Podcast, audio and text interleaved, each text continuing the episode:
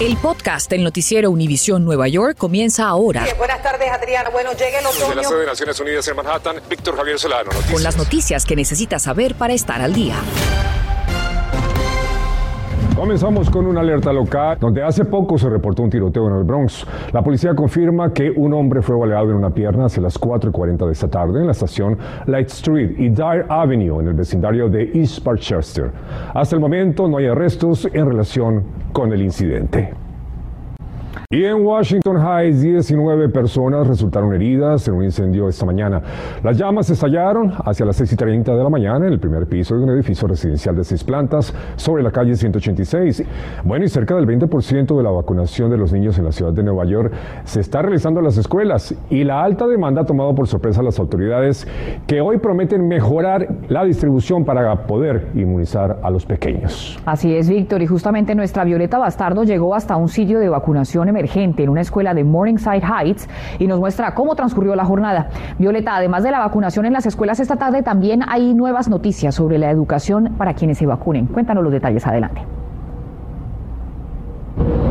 sí es correcto y es que las autoridades están rifando 50 becas para ir a los colegios del estado y esto es para motivar a los padres a que vacunen a sus niños. Las becas se estarán rifando entre pequeños de 5 a 11 años de edad. Eso sí, deben vacunarse antes del 19 de diciembre. La ciudad se preparaba hoy para suplir la demanda de vacunas contra el COVID-19 en niños desde los 5 años de edad.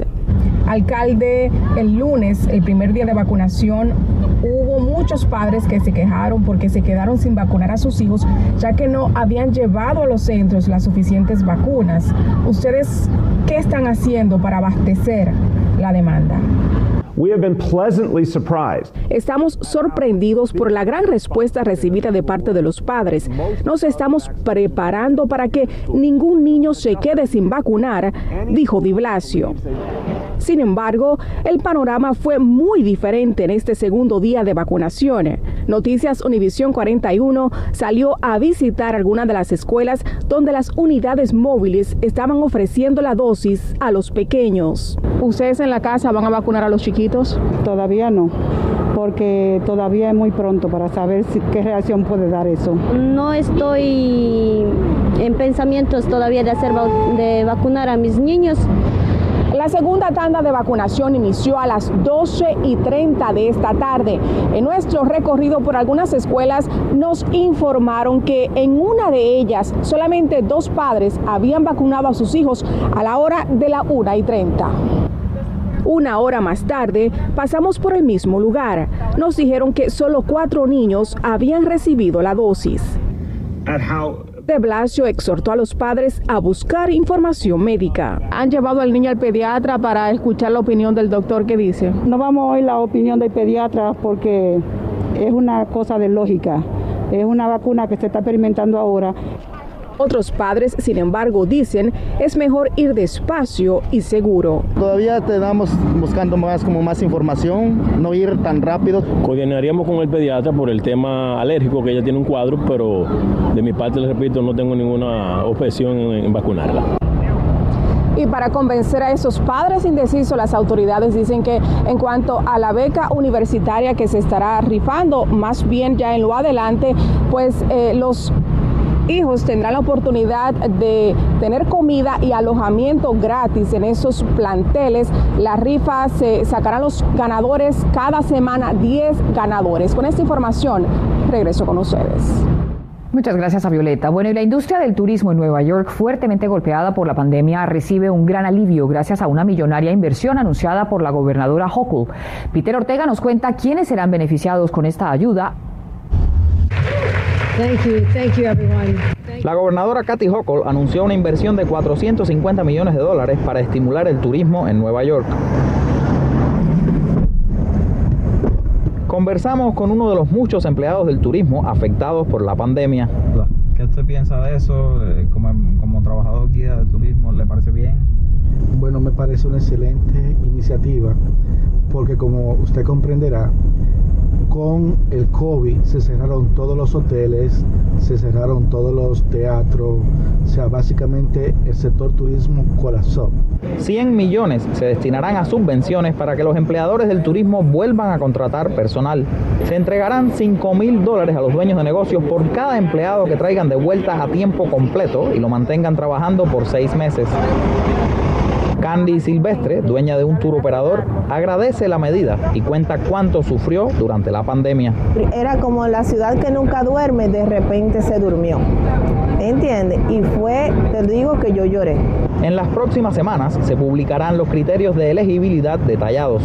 En general, las empresas elegibles incluirán hoteles, organizaciones artísticas y culturales, negocios de entretenimiento, tour operadores y otras empresas turísticas.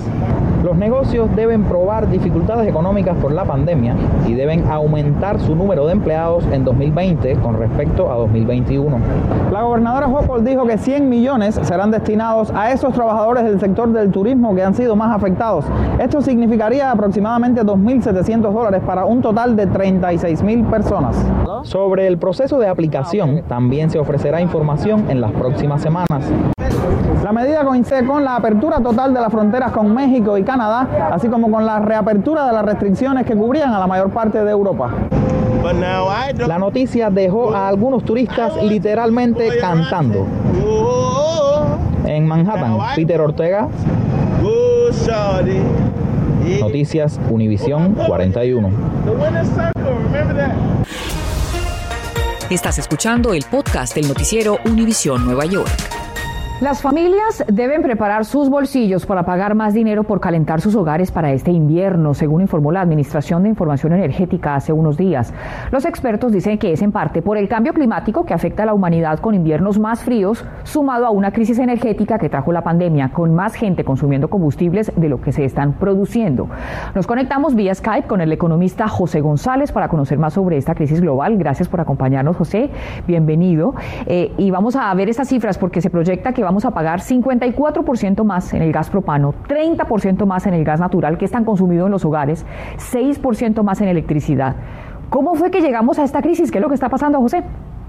Eh, lo que está sucediendo es que no solo es un tema vinculado al cambio climático, como mencionas Adriana, tenemos eh, temperaturas que varían más radicalmente lo que variaban en el pasado, sino que hemos tenido un rebote económico importante eh, desde las caídas en el crecimiento de la pandemia el año pasado y la producción de hidrocarburos y de gas, particularmente en los Estados Unidos, no se ha incrementado en la misma medida, en la medida que los productores creen que eso se va a normalizar y que los precios volverían a caer y perderían dinero. De ahí que el precio del petróleo esté 60% eh, por encima de lo que inició este año y que eso tenga un impacto, ah. lo mismo con el gas, un poquito menos, pero lo mismo con el gas en todos los consumos de electricidad de gas que tienen que ver con, con, la, con la calefacción, con la cocina y en el verano con el aire acondicionado. Claro. ¿Cuánto tiempo se proyecta entonces, si estamos hablando de una crisis, que pueda durar esto? Y la Reserva Federal habla de la transitoriedad de la inflación. Hoy día tuvimos números de inflación al consumidor.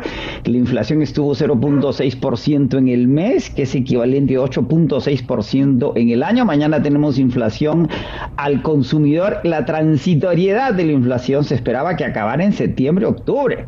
Ahora la Reserva Federal dice que va a durar hasta la segunda mitad del próximo año. Es decir, que vamos a tener aumentos en los precios por lo menos hasta julio del próximo año. Por lo tanto, esta presión en el bolsillo de los consumidores en el uso de electricidad y combustibles en general y de gas va a permanecer entre nosotros por lo menos por 7 8 meses más.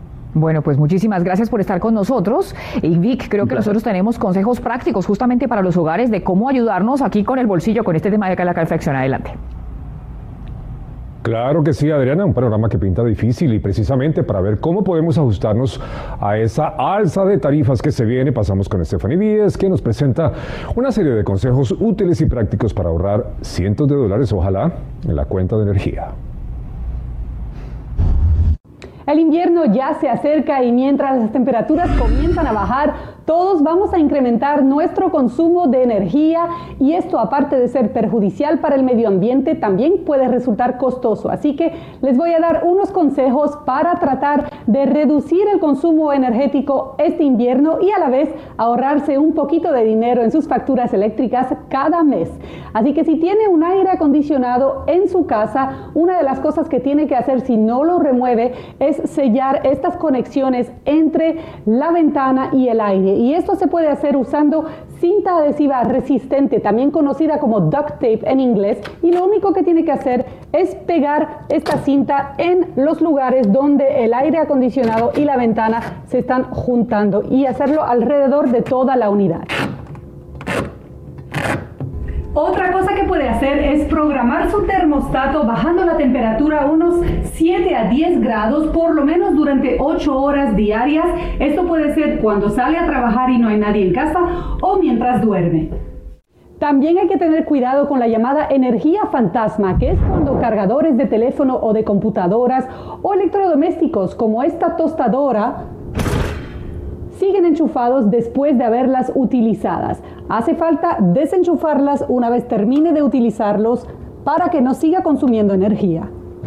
Y si tiene lavadora en casa, recomendamos que trate de lavar su ropa en agua fría, ya que calentar el agua aumenta el consumo energético en un 75%. Así que al usar agua fría, también ahorra dinero. Al adoptar esos hábitos podrían ahorrar un 30% en su factura eléctrica cada año. Los neoyorquinos pagan un promedio de 110 dólares mensuales, lo que representa 1.320 dólares anuales para gastos de electricidad en sus casas y apartamentos.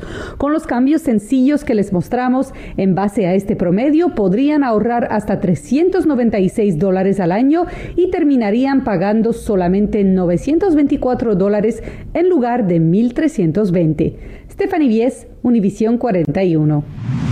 Cambiando de tema, el Departamento del Consumidor hace un llamado a los padres de familia que todavía no han recibido su crédito tributario por hijos para que lo hagan en cuanto antes. Así que Berenice Garner nos explica cómo funciona el proceso para hacerlo.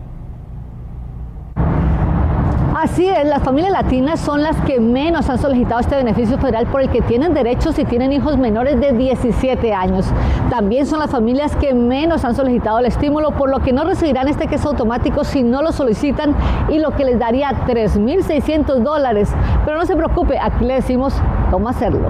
Todavía hay tiempo para familias que no han recibido sus pagos adelantados en este año. La comisionada adjunta del Departamento del Consumidor de Nueva York aclara que los que no lo han recibido es porque no han presentado su declaración de impuestos del 2019 o 2020.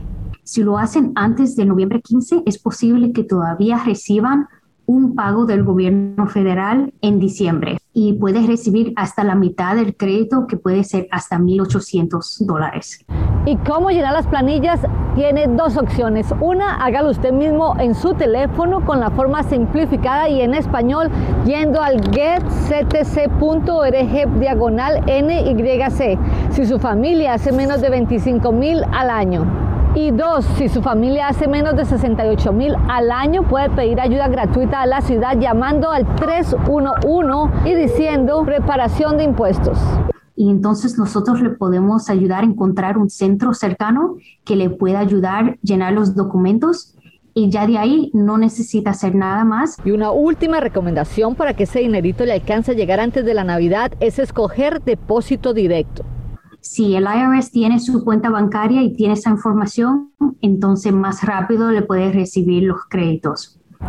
Algunos latinos no estarían solicitando estos beneficios porque creen que necesitan seguro social, lo cual es falso. Si usted tiene un número ITIN y sus hijos tienen el seguro social, puede hacerlo. Otros creen que esto les quitaría los beneficios como Medicaid y las estampillas de comida, lo cual también es falso. Una propuesta de ley en la ciudad de Nueva York busca que las aplicaciones de comida a domicilio cubran los gastos de los repartidores en caso de que tengan accidentes. Actualmente estos trabajadores son responsables de sus pagos si sufren algún accidente de trabajo. El proyecto sin precedentes será presentado oficialmente al Consejo Municipal mañana miércoles. Gracias por escuchar el podcast del noticiero Univisión Nueva York. Puedes descubrir otros podcasts de Univision en la aplicación de Euforia o en univision.com diagonal podcasts.